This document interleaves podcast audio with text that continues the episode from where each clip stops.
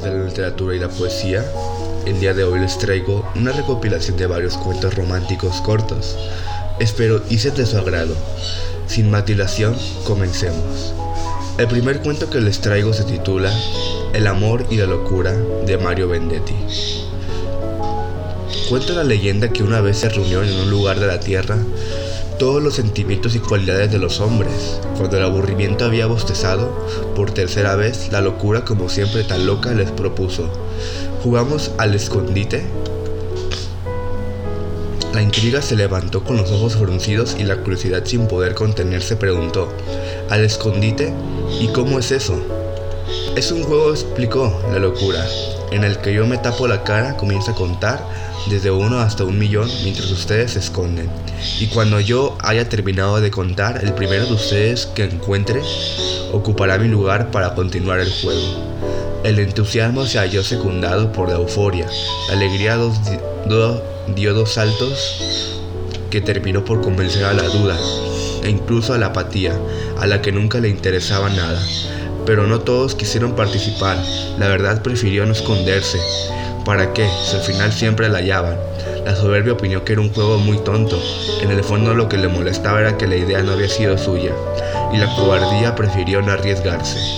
Uno, dos, tres.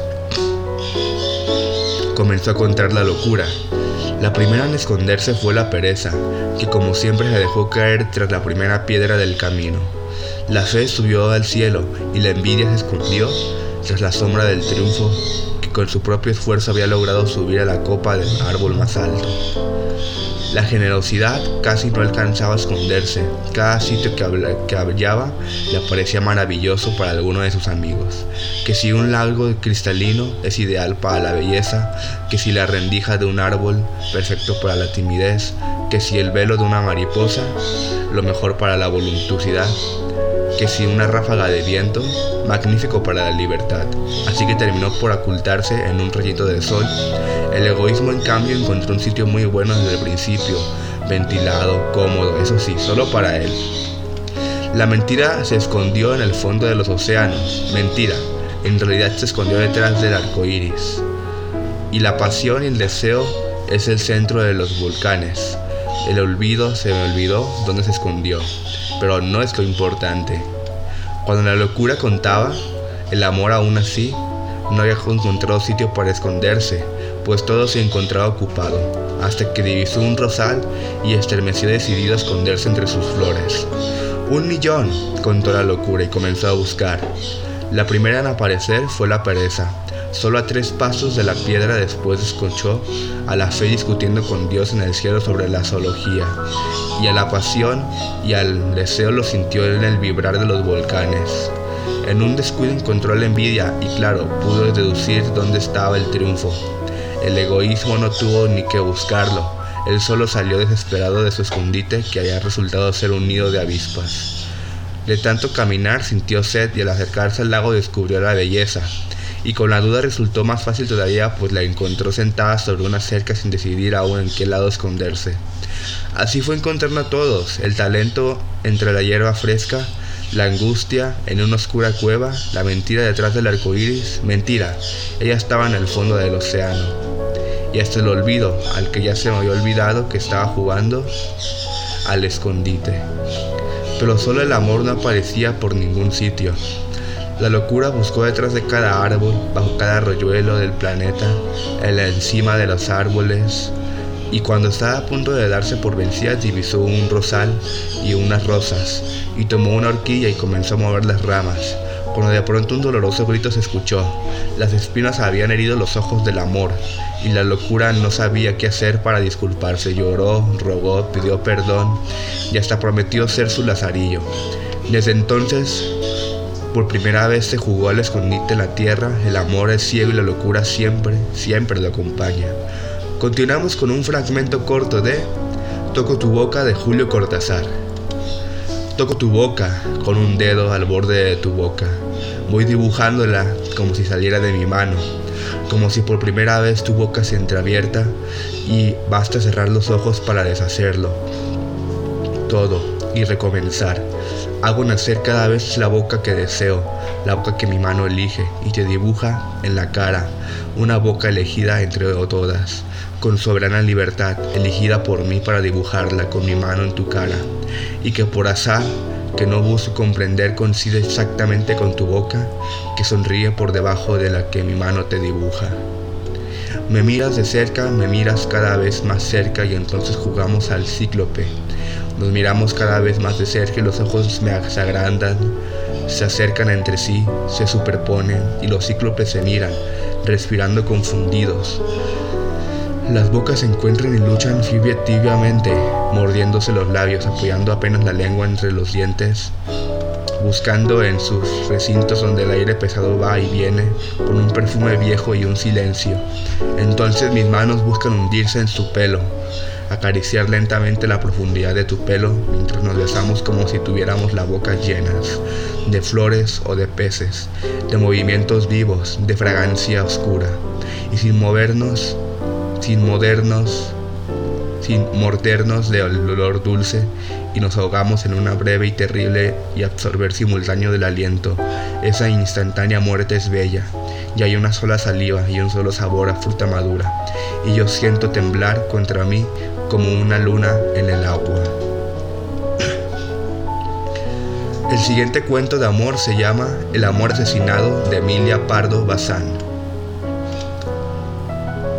Nunca podrá decirse que la infeliz Eva omitió ningún medio ilícito de zafarse de aquel tamatuelo de amor que la perseguía sin dejarle punto de reposo.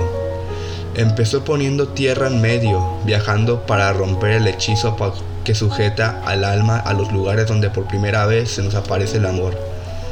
Precaución inútil, tiempo perdido, pues el pícaro capaz se subió a la saga del coche se agazapó bajo los asientos del tren, más adelante se deslizó en el saquillo de la mano y por último en los bolsillos de la viajera. En cada punto donde Eva se detenía, sacaba el amor su cabecilla maliciosa y le decía con sonrisa picaresca, confidencial, no me separo de ti, vamos juntos. Entonces Eva, que no se dormía, mandó construir altísima torre bien resguardada con cubos, bastiones, fosos, contrafosos, defendida por guardias veteranos y con rastrillos y macizas puertas chapeadas y clavetes de hierro cerradas día y noche.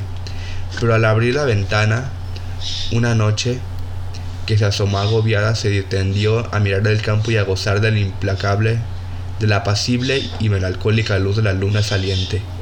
El rapaz se coló en la estancia y si bien le expulsó de ella y colocó rejas dobles con agudos pinchos y se encarceló voluntariamente, solo consiguió Eva que el amor entrase por las hendiduras de la pared, por los canalones del tejado o por el agujero de la llave.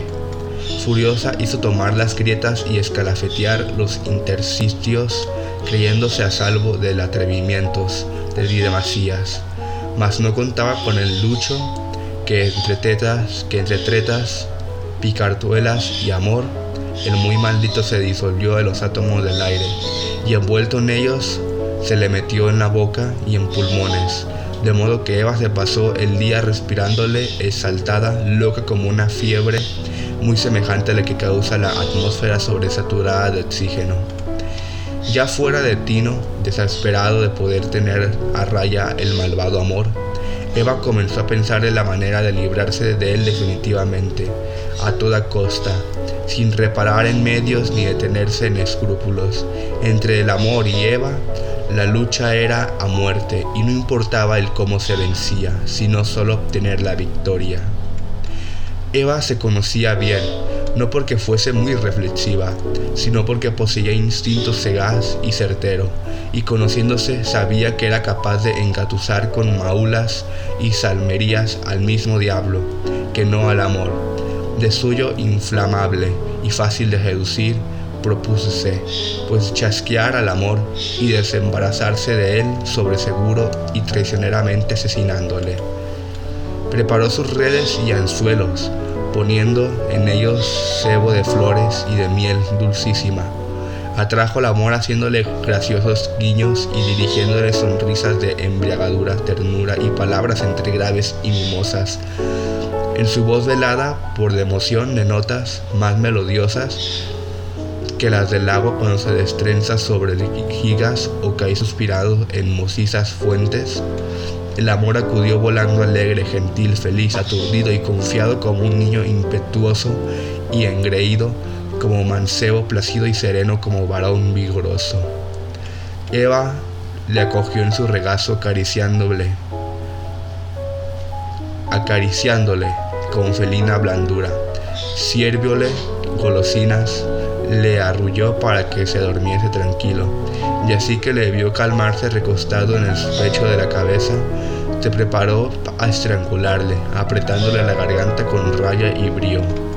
Un sentimiento de pena y lástima la contuvo, sin embargo breves instantes estaba tan lindo, tan divinamente hermoso el condenado amor aquel, sobre sus mejillas de Nascar, palidecidas por la felicidad, cayó una lluvia de rizos de oro, finos como las mismas hebras de luz, y de su boca purpera, risueña aún, de entre la doble sarta de piñones modados de sus dientes salía un soplo aromático, igual y puro.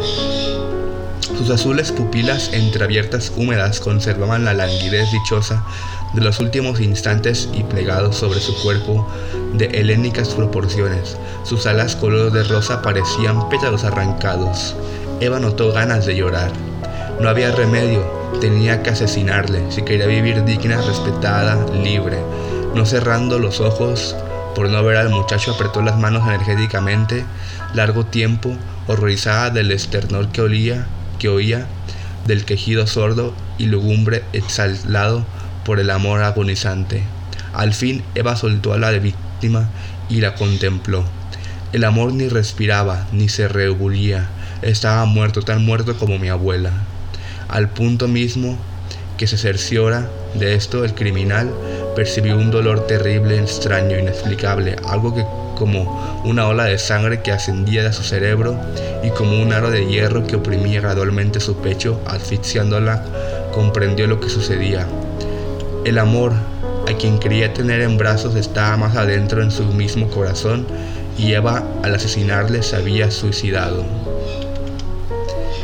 Y bueno, por último tenemos Cartas de Amor a Clara Aparicio de Juan Rulfo. Chiquilla, ¿sabes una cosa?